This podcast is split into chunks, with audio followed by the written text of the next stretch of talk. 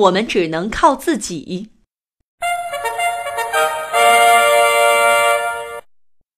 一天，小蜗牛问妈妈：“为什么我们从生下来就要背负着这个又硬又重的壳呢？”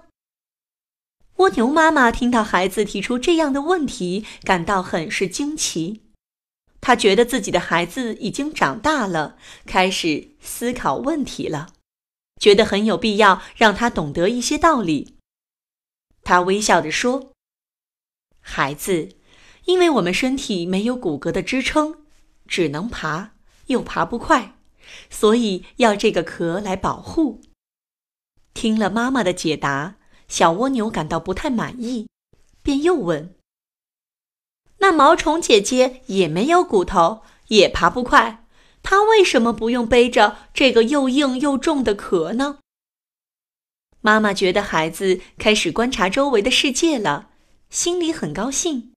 便循循善诱地说道：“因为毛虫姐姐能变成蝴蝶，天空会保护它呀。”蜗牛还是不甘心，又问：“可是蚯蚓弟弟也没骨头，也爬不快，也不会变成蝴蝶，他为什么不背这个又硬又重的壳呢？”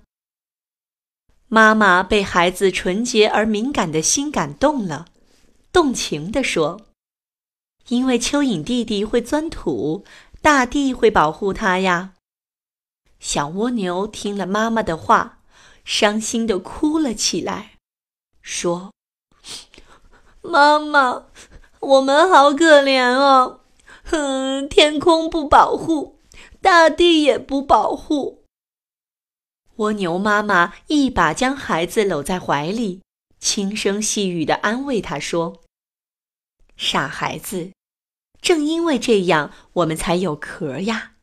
我们不靠天，也不靠地，我们只靠自己。